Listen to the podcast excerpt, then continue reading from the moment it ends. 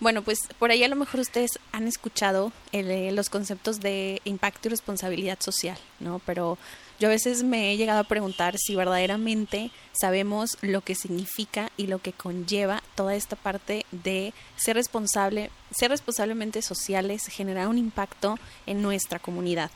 Por ahí hace poquito estaba viendo eh, una una plática que aquí nos realizó hace algunos años y él hablaba sobre un término bastante interesante que era la alquimia social y a mí me, me llamó mucho la atención. Y, y, bueno, por ahí a lo mejor algunos quienes han tenido la oportunidad de ver ese video puede que hayan ya escuchado del término, puede que a lo mejor otros no, pero un poco es eh, en este momento platicar justo de eso, qué es la alquimia social, qué es la responsabilidad social, cómo puedo yo generar como joven un impacto social o si verdaderamente puedo generar un impacto social o no. A veces uno como joven este tiene como muchos sueños, muchas metas, pero ¿será que verdaderamente podemos generar un impacto con las acciones que realizamos? Bueno, nuestro invitado de la semana, que ya lo dije por ahí, es aquí, ¿no? Este, ha trabajado muchos, muchos años en torno a esto de, del impacto social y, y a cómo eh, pues generar huella positiva siendo comunidad. Entonces yo estoy bien contenta de que esté aquí con nosotros. Y, y, pues el episodio de esta semana trata de eso. Así que pues gracias por conectar y pues esperemos que lo que platiquemos les deje un mensaje positivo, constructivo y que sobre todo los motive pues a llevar acciones a cabo en la comunidad más cercana eh, que ustedes tengan al alcance. ¿Qué onda? Yo soy Nelly. Y yo Toledo. Y junto a ti somos Conecta, tu Vox. Conecta tu Vox. Un espacio para ti donde tu voz es escuchado. Un podcast destinado a conectar contigo, contigo. Trayendo para ti temas de crecimiento personal y de desarrollo humano. ¿Y tú? ¿Ya formas parte de esta gran comunidad? Quédate hasta el final y conecta con nosotros. ¡Conectamos! Muy bien. Pues muchas, muchas gracias por conectar una semana más. Eh, como les decía, estoy muy contenta de que aquí no esté aquí con nosotros. Yo aquí no tengo la oportunidad de conocerlo ya hace algunos años. Coincidimos en, en una experiencia este, llamada Unidos que habla sobre y trabaja mucho sobre el tema de la inclusión social de las personas con discapacidad. Y gracias a esa experiencia, bueno, Aquino y yo coincidimos. Este, después por ahí me estuvo apoyando en, en la Facultad de Psicología, dar pláticas, este, porque él como que se encargaba un poco sobre esa área. Y de ahí fue como empezamos a tener más contacto, comunicación. Eh, lo sigo por ahí en sus redes sociales y, y, he visto las pláticas que él ha realizado este, en una plataforma muy importante y la verdad creo que este, todos los años que él llega, lleva trabajando en esto de lo, del impacto social, pues están ahí un poco resumido en esas tres pláticas. Si tienen una oportunidad de verlo, pues nada más eh, pónganle ahí Aquino, Eloa, este, y, podrán encontrar lo que él ha compartido sobre el tema. Aquino, bienvenido. Un gusto que estés aquí con nosotros. ¿Cómo estás? No, muchas gracias. Muchas gracias. Y qué, y padre recordar de, aquellos tiempos ya atrás cuando nos conocimos. Lo recuerdo perfectamente y justo eh, estando metidos en el mismo ambiente y con las mismas causas, eh, siempre, siempre te topas a la gente por ahí en varias, varias veces en el camino y qué padre volvernos a encontrar. Sí, contentísima. Oye, Aquino, pues este, como yo les venía platicando al inicio, pues uno de los como puntos importantes eh, eh, hablar es el impacto social enfocado en los jóvenes, ¿no? Pero también compartía que tú tuviste la oportunidad de dar una plática sobre un concepto llamado alquimia social. ¿Nos podrías platicar un poquito de qué se trata? Digo, yo ya vi la plática y tengo más o menos una noción, pero para quienes nos escuchan, este, ¿a qué te sí, referías claro. con alquimia social? Fíjate, yo soy, soy como muy fan de, digo, a, a, yo creo que también por mi carrera, eh, soy comunicólogo y me especializo a, a conceptualizar eh, proyectos e iniciativas y empresas eh, que en generalmente se dedican al impacto social. Entonces creo que por lo mismo de, de, de mi carrera lo traigo ya como en el ADN presente, de, siempre trato de conceptualizar eh, las cosas de una manera sencilla de una manera lo más entendible posible no nada más para la, para la gente y para que se entienda mejor, sino para mí mismo. Este, soy, soy una persona bastante dispersa y, vuelo muy rápido, entonces esa parte de tratar de conceptualizar y aterrizar las cosas me ayuda muchísimo. Y hace muchísimos años eh, ya involucrado en el tema de impacto social con algunas organizaciones y, y algunas dependencias de gobierno que también estaban teniendo impacto. Eh, pensando y leyendo un poquito sobre, sobre estos, estos personajes eh, históricos, los alquimistas, que desgraciadamente pensamos en alquimista y, como ha, ha trascendido en libros, en películas, todo y todo el mundo piensa magia y cosas mágicas y cosas así. Pero yo, o sea, estaba leyendo la parte histórica de, de los alquimistas y me interesó muchísimo, simplemente porque eran unas personas súper adelantadas a su época que se preguntaban el porqué de las cosas, querían escarbar, querían llegar a la raíz de lo, de lo, que estaba pasando, que en ese entonces, pues sí parecía magia, o sea, al final meterte con, con temas de química, con temas de física, de astronomía, pues era magia pura en ese entonces y, ya, todo el mundo se asustaba, pero en realidad estaban tratando de, descubrir cosas que, que, que, no sabíamos que existían, entonces, eh, en esa época de, de, estos alquimistas que pues eran científicos, eh, había como un mito entre, entre la comunidad que decía que, que en realidad ellos estaban tratando de buscar eh, una piedra filosofal que era como esta, esta sustancia mística y mágica para transformar el metal grosero en oro. O sea, entre todo lo que hacían sobresalió eso eh, hasta ahorita. Entonces, yo estaba leyendo toda esa historia y todos los mitos y todas las cosas que habían alrededor y decía, oye, pues es que al final lo que estamos haciendo en Impacto Social, pues es eso. O sea, estamos tratando de encontrar como esa, esa, esa cosa, esa chispa, esa, esa cosa mágica, al parecer, que pueda transmutar, pues no metal en oro, porque pues no, no en algo material, pero sí una sociedad eh, con sus deficiencias, con eh, bastante carencias, este, con injusticia, en algo más equitativo, en algo más justo, en algo que, que, al final quepamos todas las personas. Entonces, habemos muchísimas, muchísimas personas, afortunadamente, que estamos eh, haciendo, o por lo menos tratando de poner un granito de arena este, para mejorar esa sociedad. Y yo digo, bueno, pues entonces, pues es lo mismo. O sea, somos alquimistas, pero en vez de, o sea, estamos buscando, y si existe esa, esa, esa piedra filosofal, solamente que, pues aquí se llama la empatía. O sea, mientras más personas logremos, por lo menos así yo lo veo, ponernos en los zapatos de los demás, entender los contextos de las demás personas y entender a profundidad que todas las personas vivimos realidades súper diferentes eh, porque hay mil variantes, eh, simplemente dónde nací, quiénes fueron mis padres, el idioma que hablo, la comida que, que como todos los días, este, dónde estudié, o sea, hay mil variantes que influyen y entender eso y tenerlo presente y saber que, y empatizar con los contextos de la otra persona, al menos como yo lo veo, es el primer paso y lo más fundamental para empezar a transformar estas realidades. Claro, como la empatía y la conciencia vienen, vienen perdón, a ser piezas claves, ¿verdad? En este trabajo de hacer un cambio en la sociedad. Totalmente, y creo que sin, sin ese primer paso, pues no tenemos todo lo demás. Eh, eh, desgraciadamente, el tema de innovación social, emprendimiento social y todo esto que se escucha, eh, me, alegra por una parte que hay muchas personas que le entran, tanto empresas, que ya todas las empresas tienen su departamento de responsabilidad social, aunque no son departamentos de responsabilidad social en realidad. O sea, y ahorita si quieres platicamos de, ese tema, pero eh, hay un montón de organizaciones, un montón de iniciativas escolares que están tratando de hacer cosas y está padre. O sea, que, creo que, que todo lo que suma es, es bueno y es bienvenido. Pero, pero, y justo lo platicaba en una de las, de las charlas que, que comentabas, creo que, que hay que empezar a profesionalizar y si no partimos de ahí, si no partimos por entender a profundidad los contextos, eh, podemos hacer hasta más daño tratando de meter nuestras manos y nuestra cuchara, porque es como yo entiendo una problemática de una manera y sin entenderla en realidad como es, como, como las personas que vienen el contexto, llego y muevo el agua y me salgo. Y, y eso pasa muchísimo.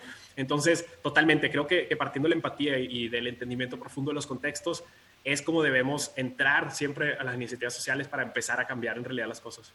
Sí, que es cierto lo que dices. Fíjate que eh, de repente he escuchado que este término de la empatía eh, viene como a, a quererse revolucionar como revolucionar el término porque dicen, bueno, es que cómo me voy a poner verdaderamente en el lugar del otro, ¿no? Este, y entonces como que empiezan a quedar ahí huecos o empieza a haber o empiezan a haber preguntas sobre verdaderamente qué es ser empático. Y yo hace poquito leía que un, como un nuevo concepto que daban de la empatía que era tratar como en, en, en nuestra con nuestra racionalidad como tratar de imaginar eh, ponerte en ese lugar, ¿no? O sea, decir, bueno, verdaderamente yo no puedo ponerme tus zapatos porque no soy tú, pero voy a imaginar tu realidad, voy a imaginar lo que tú estás pasando o ese contexto y entonces en base a eso voy a, buscar entenderte y, entonces ver cómo, qué se puede hacer para generar el cambio, ¿no? Totalmente, y hasta a lo mejor uno o dos pasos más atrás, o sea, simplemente interesar por, o sea, interesarnos por conocer en verdad ese contexto. O sea, muchas veces ni siquiera intentamos ahí. Hace mucho, eh, hace algunos años, digo, yo creo que muchas personas, sobre todo las que vivimos en, Monterrey, digo, y menciono Monterrey porque estamos acá, pero, pero en muchas partes de la República Mexicana, hace aproximadamente 10 años, muchos recordamos como la crisis de la violencia que estuvo muy fuerte, eh, a, a todos nos tocó varias cosas de cerca. Y entre esos casos hubo algo que me voló a mí mucho la cabeza, hablando justo de empatía eh, se hizo muy famoso el caso de un chavito que había sido sicario, si no me equivoco, en Chihuahua. Eh, o sea, lo, atraparon y todo, y, se hizo como muy, muy sonado el caso, muy mediático, porque pues, era un chavito, o sea, no, tenía yo creo que ni, ni 15, 16 años. Y, obviamente todo el mundo, no, ¿cómo es posible? Y ah, pues al final pues, son asesinos, o sea, todos los, comentarios que ya sabemos que, nutren las redes sociales a diario. Y cuando yo me puse a, ver la entrevista que le hicieron a Chavito, me, me híjole, me, apachurró tanto el corazón y me, me voló tanto la cabeza lo que dijo, porque le preguntaban, o sea, ¿por qué decidía meterse a esta vida, o a esa vida tan, tan peligrosa y que sabía que en cualquier momento él podía perder la vida? Eh, sí, sí, era así, o sea, nada era incierto, pues sí, estaba ganando mucho dinero y estaba, pues todo lo que quieras y se sentía el poder y todo lo que sea, pero pues sabía que o lo iban a encarcelar o lo iban a matar. Y la respuesta del chavito fue que pues él vivió, justo hablando de contexto, eh, toda su familia venía de, una clase muy marginada, muy oprimida, este, de generaciones, y decía, pues descubrí este camino, yo prefiero vivir un año como rey, disfrutar mi vida un año que, vivir toda la vida jodido. Entonces, o sea, me, voló la cabeza y me apachurró todo. O sea, y, eso es justo lo que estamos hablando, o sea, entender esos contextos eh, antes de juzgar, antes de, de, querer meternos, antes de querer solucionar el planeta entero, eh, eh, y es esto, justo, o sea, la empatía es simplemente por lo menos interesarme, saber pues, qué está pasando con esa persona, por qué es así, qué está pasando en su contexto, qué es lo que vive, lo que siente, lo que huele, lo que ve todos los días. Eh, creo que es un gran primer paso y hasta que entendamos eso, vamos a empezar a, generar proyectos sociales que, que en realidad estén impactando y estén cambiando la realidad. Sí, eh, totalmente de acuerdo. Esta parte de, del interés, de la empatía, la conciencia como primeros pasos. Y bueno, justo yo mencionaba también al inicio estos conceptos de responsabilidad social e impacto social, ¿no? Y tan sonados y a veces está tan de moda y entonces, como decías, pues muchas empresas y muchas organizaciones, este, instituciones, bueno, tenemos nuestro departamento de responsabilidad social, pero yo me pregunto, ¿verdaderamente sabemos lo que implica ser responsablemente sociales? Eh, ¿Verdaderamente sabemos lo que conlleva tener un impacto social desde organización, comunidad o persona, ¿no? Tú que, que, has estado trabajando mucho sobre estos conceptos aquí, ¿no? ¿Qué nos pudieras compartir al respecto? O sea, ¿cómo, cómo los defines? Fíjate que yo personalmente tengo como, justo mucha parte de mi trabajo es como empujar que esas iniciativas sociales en realidad hagan cosas, este, porque muchas veces están ahí y están como que sí, o sea, si quieren hacer algo y está súper padre que la iniciativa privada esté ya con, con, su etiquetita de responsabilidad social y tratando de hacer cosas, pero muchas veces no saben cómo, otra vez siendo empáticos con ellos, muchas veces pues tengo el recurso, tengo la gente porque tengo a lo mejor un programa de voluntariado corporativo, pero pues no sé qué hacer, este, y justo eso es lo que, lo que apoyamos como, como hacer, hacer esos enlaces con causas y con, y con cosas que, yo, que ellos podrían hacer. A mí personalmente el tema de responsabilidad social, o sea, que hay un departamento tal cual de responsabilidad social, de repente como que me da, no sé, como risas, está, está, padre, todo suma, pero volvemos a lo mismo de, es como si yo dijera, soy, mi, yo soy una empresa totalmente y dijera, bueno, tengo este brazo que es responsable socialmente, pero pues todo mi cuerpo no. Entonces, o sea, no, tiene sentido. Es como, eh, mi brazo derecho sí, pero el, el, izquierdo y mi cabeza y todo lo demás no. Entonces, eso, eso pasa mucho con las empresas. Como que tienen este departamento y pues hacen, este, no sé, eh, se van un sábado a sembrar árboles, que, que, que pues, está padre, sumo, porque necesitamos y más en, en, este contexto. Pero, eh, y me tocó, y ese es un caso real, hace muchísimos años. Eh, yo le decía, pero eres un banco, o sea, ¿por qué vas a sembrar árboles los, los, sábados? O sea, como que está padre y es una actividad diferente, pero pues en realidad, si empiezas a medir el impacto, pues podrías generar muchísimo más. Y, y otra vez, metiéndonos en los contextos, hablando con, con, con, personas que estaban metidas en esos voluntariados y todo, pues nos dimos cuenta, pues es un banco. ¿Qué, qué, qué son las expertas las personas en banco? En finanzas. Pues este, estás aquí y a menos de 500 metros tienes una comunidad bien, necesidad, bien necesitada de, de educación familiar, eh, educación financiera este, básica. O sea, es como, pues, ¿por qué siembras árboles? Eh, pues, enséñales eh, finanzas, o sea, como ese tipo de cosas. hace falta empujar. Está muy padre tener la intención, está muy padre tratar de, de empujar, pero volvemos a lo mismo. Creo que la profesionalización del trabajo social es muy necesario.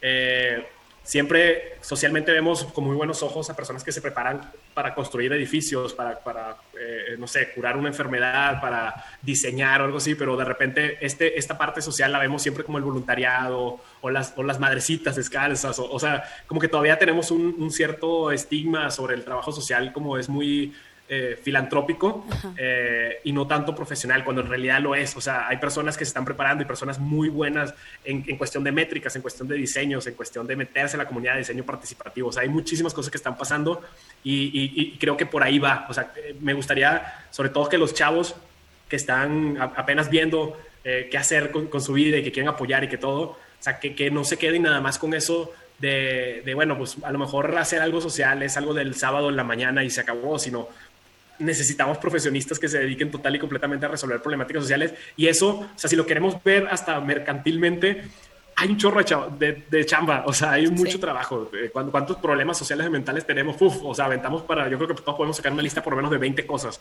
Entonces, hay muchísimo trabajo, hay muchísimas cosas que hacer y ojalá más personas se animen a profesionalizarse. Sí, totalmente. Fíjate que hay una frase que escuché hace poco en un video eh, que decía un experto, en México se invita mucho y, y se dice mucho de lo único que falta es echarle ganas.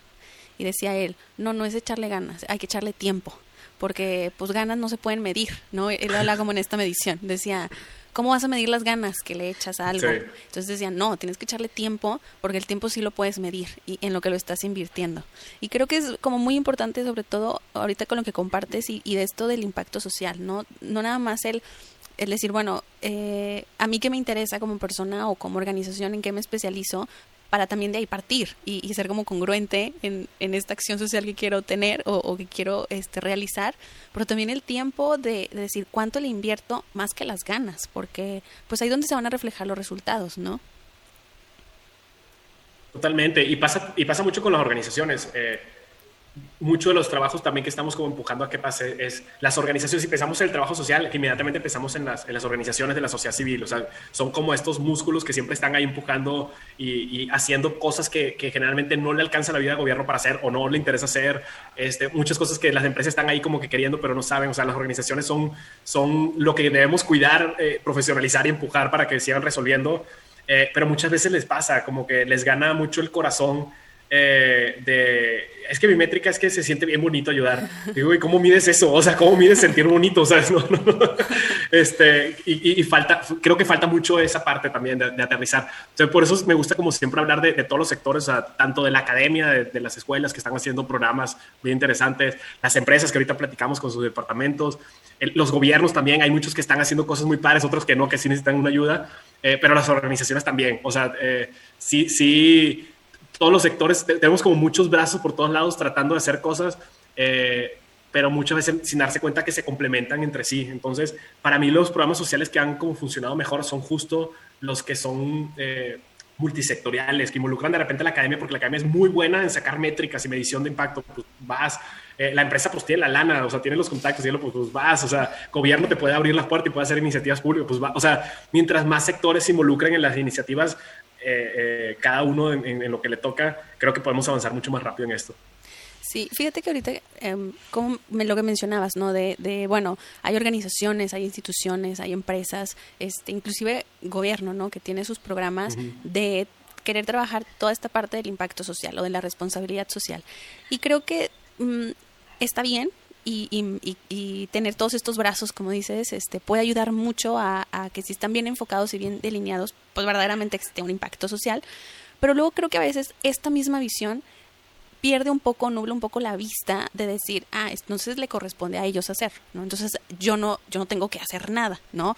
Entonces sí puedo ver esas problemáticas que a mí no me gustan, que yo digo no están padres, este, me afecten o no me afecten, este, o le afecten a alguien cercano o no, pero que las logro ver y digo, pero ah, es que le corresponde al gobierno, ah, es que le corresponde a cierta empresa o cierta organización, ¿no? Y como que se nos va olvidando que al final nosotros somos parte de la comunidad, ¿no? Que ahorita quiero como compartirte un poco de, eso, porque yo, le, yo leía eh, una definición de, de lo que era ser comunidad.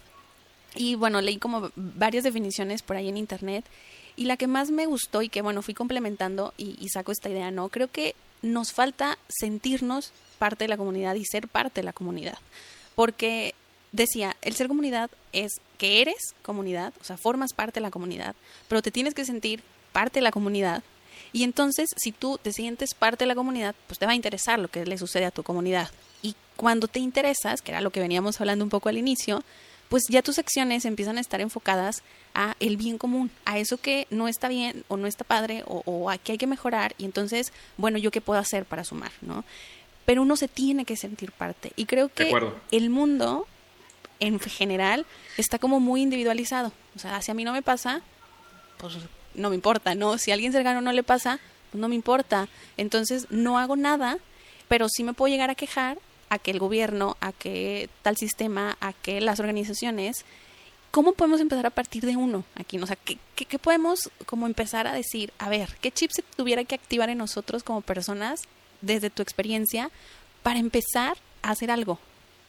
Creo que hay un síndrome muy, muy parecido, no recuerdo cómo, cómo, cómo le, le, decían, pero, pero es eso, el, el, el mínimo posible, ¿no? O sea, el, el eh, pasa mucho por lo menos en, los programas ambientales. Pensamos que ambientalmente, o sea, ahorita los dos temas que están como eh, empujando más fuerte en todas partes es la equidad de género por la parte social y por la parte ambiental, pues todo el tema de crisis climática eh, desde hace años ya.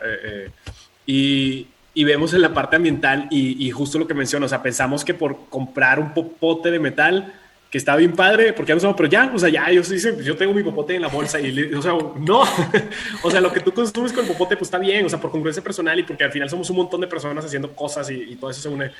Pero pues necesitamos tu voz, necesitamos todo para exigirle a las empresotas que están, o sea, total y completamente de acuerdo. Creo que, no sé, o sea, creo que a través de, y volvemos a lo mismo, a través de, de la empatía y, y, y, hablo de la empatía en lo individual, no de caer, porque también se me hace que puede ser como un error de, de pensar eh, ahora que estuvo pasando, acaba de pasar el, el, 8 y el 9M eh, con, todo el tema de, de, los movimientos eh, feministas, le estaba leyendo una, una, amiga que está muy metida en el tema y, me encantó que, que, decía, y fue otra de las cosas que, me voló mucho la cabeza, que es que siempre que pensamos de que, oye, pues que puede ser tu hermana, o sea, o puede ser tu mamá, pues, pues porque, o sea, ¿por qué llegar a ese nivel también de, de, tener ese, ese, ejercicio empático de, a ver, no importa si no es mi hermana y no es mi mamá, es una persona, o sea, es una, es una, o sea, como que sí nos falta como sociedad, yo creo, eh, sobre todo mucho en Latinoamérica, este tema de sabernos parte de la comunidad, sabemos, y cosa curiosa porque al final venimos de comunidades muy fuertes, o sea, eh, antes de, la conquista y antes de, muchísimas cosas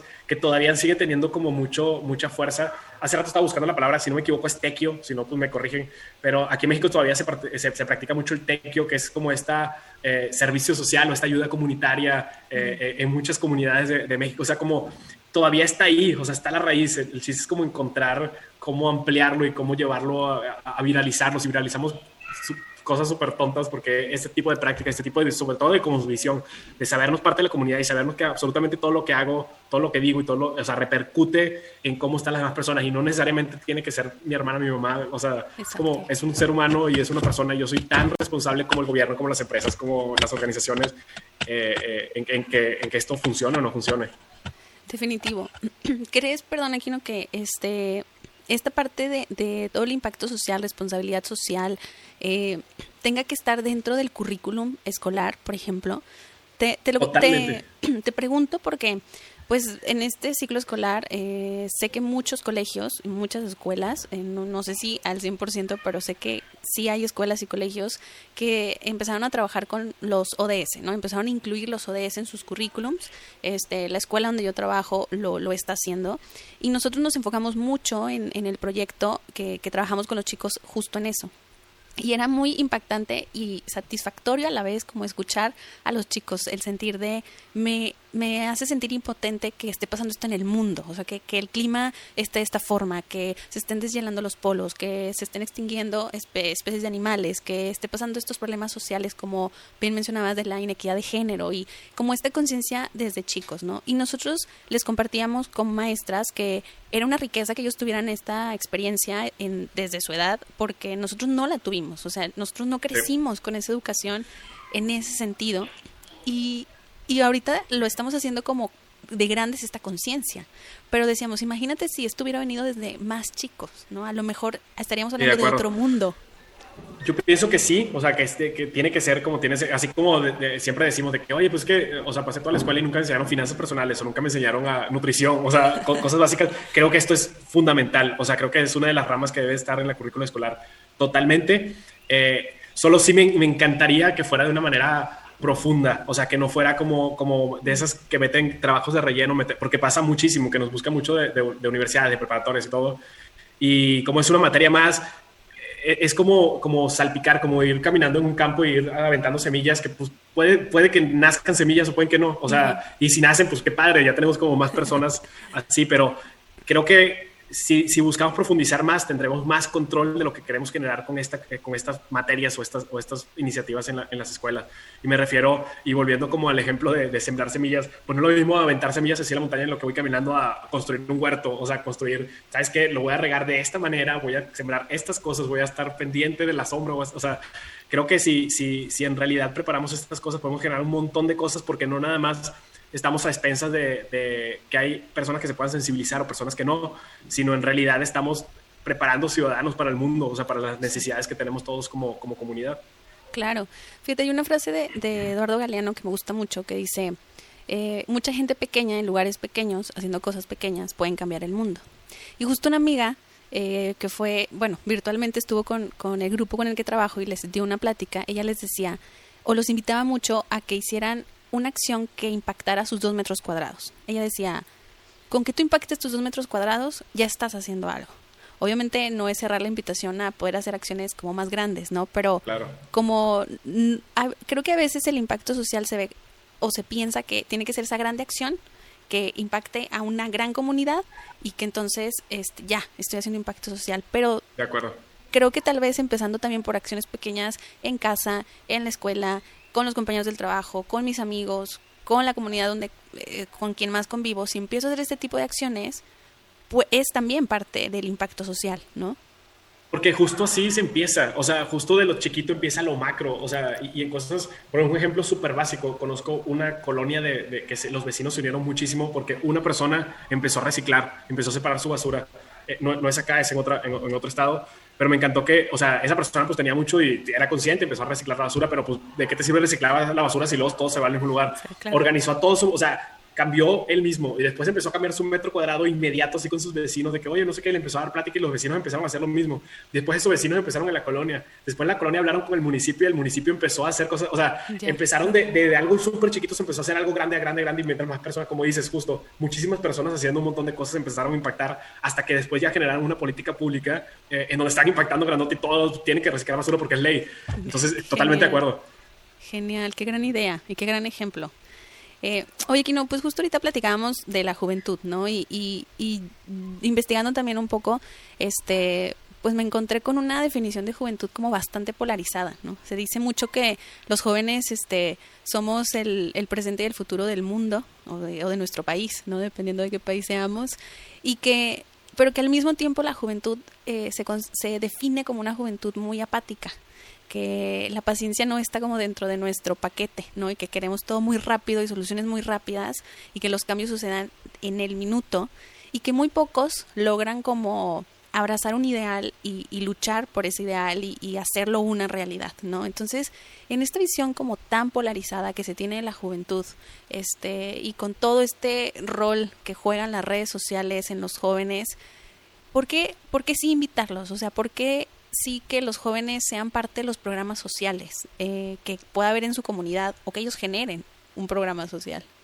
Hay, hay, algo muy, que me gusta muchísimo, eh, es, es, como un arma de doble filo, eh, pero que es una realidad que está pasando con las nuevas generaciones. Digo nuevas generaciones porque ya las caras de mi barro me delatan, pero ya no soy tan joven. Pero, pero es, es creo, creo que las grandes tecnologías, el ritmo que, nos está llevando a, hacer las cosas, simplemente pues aquí estamos hablando en lugares diferentes, este, tener todas las cosas inmediatas, creo que está llevando a, las nuevas generaciones a tener como una tolerancia a la frustración muy pequeñita, muy, muy, muy, por lo menos más pequeñita que generaciones de, mí para, atrás. Y es una realidad. Eh, y lo digo que es como un arma de doble filo y en parte me encanta. Uno, creo que sí hay que trabajar en la manera personal, porque pues también no está padre tener una tolerancia a la frustración tan chiquita y de repente si algo no pasa no podemos resolver y, pasa. Pero por el lado social está pasando algo bien padre, que esa tolerancia al final está llevando a, chavos a hacer acciones súper inmediatas y súper rápidas eh, que están impactando muy grande. Y, el conocimiento y el ser nativos digitales, eh, eh, creo que todavía no podemos ver la escala, de, y creo que ellos mismos no se están dando cuenta de la escala que puede llegar. hace poquito eh, creo que tuvimos un gran ejemplo cuando fue, iban a hacer las elecciones de Estados Unidos y un, un grupito de chavitos, o sea, chavitos y chavitas, o sea, ¿qué quieres? 16, 17, 18 años, se organizaron por TikTok y en un día tumbaron eh, todo un congreso que tenía no sé cuántos millones de dólares invertidos para, para uno de los candidatos de Estados Unidos, o sea, por, por, por, por lo que decía y por, su discurso. Entonces yo digo, wow, o sea, en realidad esa pequeña tolerancia y la frustración los llevó a hartarse del discurso este, racista, del discurso de, odio de este señor y eh, agarraron su celular y se organizaron súper rápido. O sea, creo que, creo que eh, a nivel personal hay que trabajar este lado, pero, pero me encanta que al final creo que estamos a punto de abrir como una puerta impresionante a todo lo que, lo que en realidad puede ser la juventud. Por eso es tan importante eso que estamos hablando y que estos cambios y esas cosas que estén empujando al final sean positivas y sean como para generar un cambio. Estoy total y completamente convencido que esta generación viene, pero niveles estratosféricos en cuanto a poder solucionar cosas que durante muchas generaciones no pudimos solucionar por lo mismo que todo lo quieren hacer y están acostumbrados a hacer las cosas rápidas, pero creo que no se han dado cuenta. O sea, creo que no, no han visto el poder que tienen este, todavía. Entonces, eh, volvemos a lo mismo y reafirmo la importancia de, de, estas pláticas, de, de, estas nuevas materias en las currículas, que las universidades adopten los, eh, eh, todo lo que está pasando a nivel global en los temas de desarrollo sostenible. Entonces, creo que si, si sembramos muchas semillas organizado, o sea, como estos huertos, no, no descontrolado, eh, podemos generar grandes, grandes, grandes cambios y de hecho los vamos a ver grandes cambios muy rápido con estas nuevas generaciones. Súper, Aguino. Tú que has trabajado mucho en esta área y que sé que has trabajado también con jóvenes, digo, a mí me tocó que poder como este eh, colaborar contigo antes. ¿Qué experiencias enriquecedoras te llevas de, de trabajar con jóvenes en programas así sociales y que los pueda motivar a quienes nos están escuchando a que vean que sus acciones sí pueden tener un impacto positivo en sus ambientes más cercanos. Yo creo que se involucren, digo, ahorita está difícil por el tema de, la pandemia, pero siguen pasando muchísimas cosas. Creo que mientras más opciones haya de diferentes temáticas, porque todos nos interesan temas diferentes, todos somos afines a cosas diferentes, pero de, de hacer voluntariado, este, de hacer prácticas, de hacer servicio social, o sea, mientras más opciones haya para hacer este tipo de cosas, eh, muchísimos más jóvenes van a estar involucrados. Yo fui uno de esos simplemente. A mí una, dos cosas siento que me cambiaron total y completamente la, vida. Uno fue una plática que recibí en la escuela cuando estaba en secundaria de una persona que se dedicaba a hacer temas sociales. Dije, wow, o sea, se puede vivir de eso y alguien está dedicado, o sea, alguien está totalmente dedicado a eso. Eh, y, después cuando entré como voluntario en algunas organizaciones, volvemos a lo mismo de que, bueno, pues tengo tiempo el sábado, tengo tiempo tal día y me iba. O sea, eso me hizo darme cuenta, uno, que existían realidades muy distintas a las mías, eh, otra vez volviendo a la empatía, o sea, como que, órale, o sea, uno sabe que está ahí, pero no sabe todo lo que está detrás del contexto. Y dos, eh, el saber que hay estas opciones. O sea, todos cuando estamos chiquitos pensamos de que quiero ser astronauta, bombero, arquitecto. No sé, pues aquí hay un montón de opciones. O sea, hay personas que se dedican y tienen empresas de comunicación porque son muy buenas a diseñar campañas sociales. Este, hay arquitectos que están metidos en el tema de desarrollo sostenible y tienen la certificación LED, por ejemplo, eh, este, y hacen edificios sostenibles este, que, que generan y, gastan el mismo, la misma cantidad de energía. Hay, hay este, doctores que, que, se involucran y se van un año sabático a Médicos Sin Fronteras. O sea, cada carrera y cada cosa hay un montón de, de cosas por hacer y un montón de cosas haciendo cosas, pero...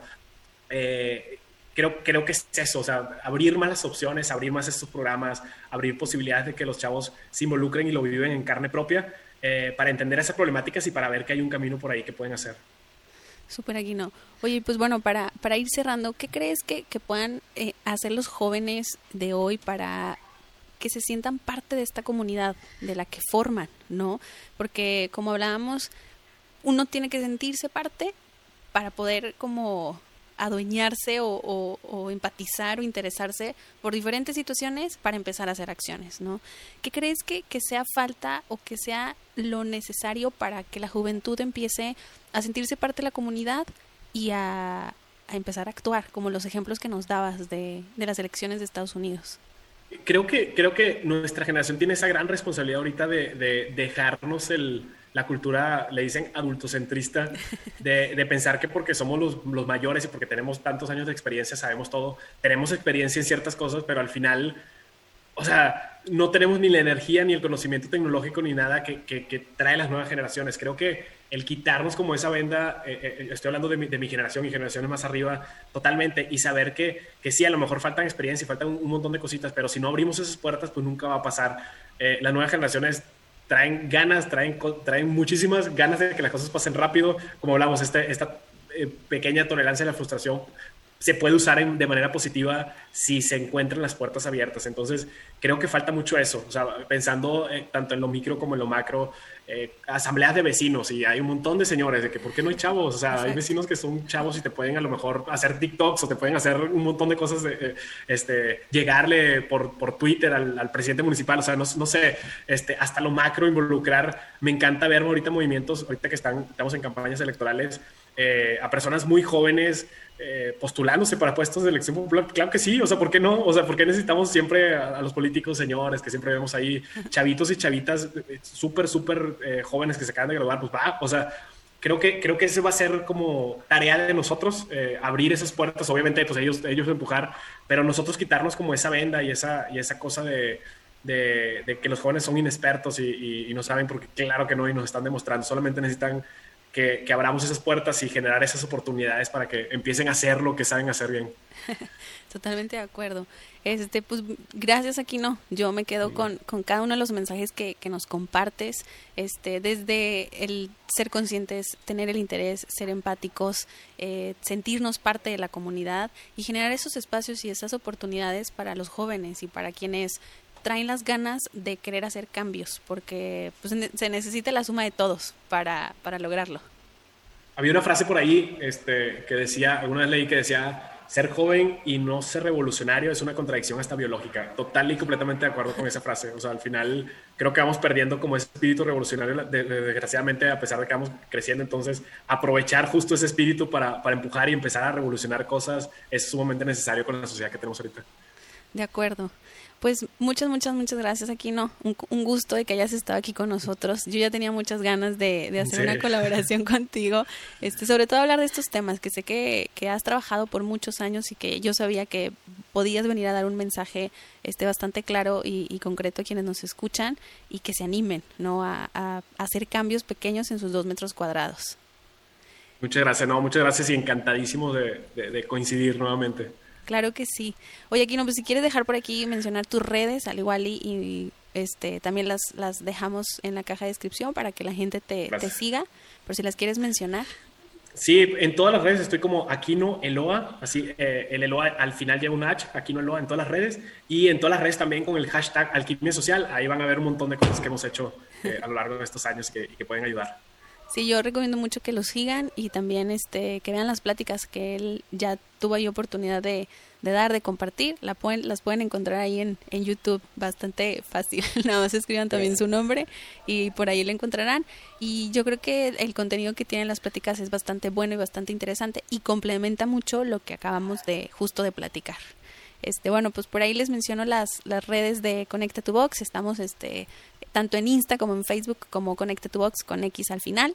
Recuerden que también nos pueden escuchar a través de Spotify y bueno, si están viendo el video en YouTube, este, pues no se olviden de suscribirse si no se han suscrito, activar la campanita y compartirlo. Sobre todo, siempre esa es la invitación este, de, de compartir el contenido a quienes ustedes crean que les pueda servir o simplemente para transmitir el mensaje y empezar a crear conciencia y, y, empezar ahí a, a mover a, a, la sociedad, a la comunidad, a que tenga otra perspectiva, a que a lo mejor tenga otro punto de vista que, que tenga ahí a considerar y, y que lo lleve a, a, generar acciones diferentes para crear un mundo mejor.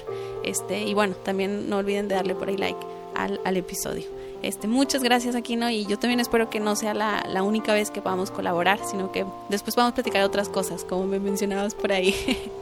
De acuerdo, aquí, aquí andamos con, con, los brazos abiertos. Muchísimas gracias. Muchas gracias y gracias también por escucharnos hasta este minuto. A todos. gracias.